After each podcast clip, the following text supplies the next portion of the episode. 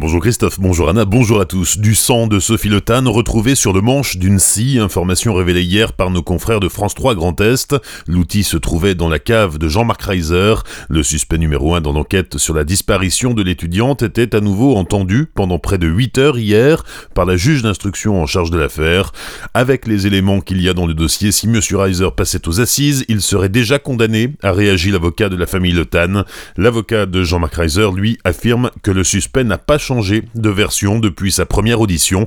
Il nie toute implication dans la disparition de la jeune fille. Des enfants de CM1 visés par des projectiles hier à Colmar. Ils rentraient de la piscine avec leur classe lorsque deux d'entre eux se sont plaints de douleurs au visage. Les enseignants qui les accompagnaient ont vu une voiture prendre la fuite avec trois personnes à bord. D'après la police, les deux enfants auraient été touchés par des projectiles tirés par un pistolet à billes. Les enfants vont bien, l'Institut de l'Assomption a porté plainte, la psychologue de l'établissement a rendu visite aux enfants dans les différentes classes et la police va renforcer ses patrouilles aux abords de la piscine.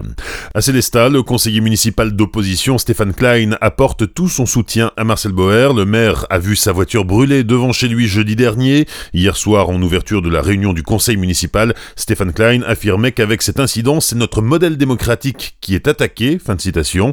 Les débats ont ensuite porté notamment sur le SAHB. Le club célestadien de handball traverse actuellement quelques turbulence. Une enveloppe exceptionnelle de 70 000 euros a été adoptée à l'unanimité. Les explications de Marcel Bauer. Le club est dans une passe relativement difficile. D'ailleurs, on l'a vu déjà sur le plan sportif. Et à partir du moment où beaucoup de matchs euh, sont perdus, il est clair que les partenaires et les sponsors euh, se désengagent un tout petit peu et le public aussi. Donc, ce qui fait que ben, financièrement, le club est Heureusement que ces dernières semaines, ils ont rattrapé et puis ils ont nouveau gagné quelques matchs. Donc, ils arriveront à se maintenir en deuxième division, du moins c'est ce qu'on souhaite. Mais pour boucler cette année, euh, vu qu'il y a euh, quelques subventions qui ne sont pas arrivées, euh, notamment ils avaient espéré une subvention plus conséquente de la part du département, ce qui n'est pas le cas. Et donc il faut que, ma foi, on leur vienne en aide pour qu'ils puissent boucler le, budget cette année. Pour André Cléty, il s'agit d'une rustine, il faudrait pérenniser cette aide et Stéphane Klein complète en rappelant ses inquiétudes quant au centre de formation du SHB qui pourrait perdre son agrément compte tenu de son classement.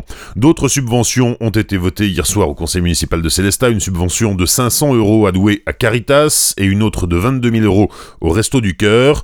Dans un tout autre registre, 10 aides ont été accordées dans le cadre de différents programmes destinés à l'amélioration et l'embellissement du centre-ville. C'est l'aménagement de la zone sud qui a fait grincer les dents de l'opposition. Pour Stephen Klein, la création de nouveaux commerces sur le site de l'ancien Lidl pourrait bien déstabiliser le centre-ville. On sait déjà qu'un magasin de sport pourrait voir le jour dans l'un des trois commerces prévus. S'agissant de Solen Bay, ce commerce est déjà installé en Zedinor Paradis et profiterait de ces nouvelles infrastructures pour déménager.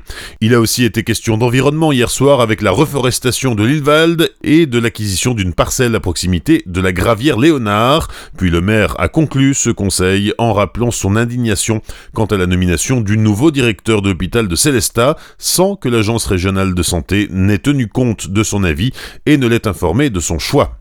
Les sports du week-end, demain soir c'est le grand soir pour Strasbourg en football, le Racing rencontre Guingamp en finale de la Coupe de la Ligue, le match se joue au stade de Pierre-Mauroy de Villeneuve d'Ascq près de Lille, coup d'envoi à 21h05. En basket, 24e journée de Jeep Elite, la SIG se déplace à Nanterre demain soir, coup d'envoi à 18h30, il y a aussi du handball ce soir avec la 22e journée de Pro League, les Violets de Célestat se déplacent à Chartres, la rencontre débute à 20h. Bonne matinée sur Azure FM, voici la météo.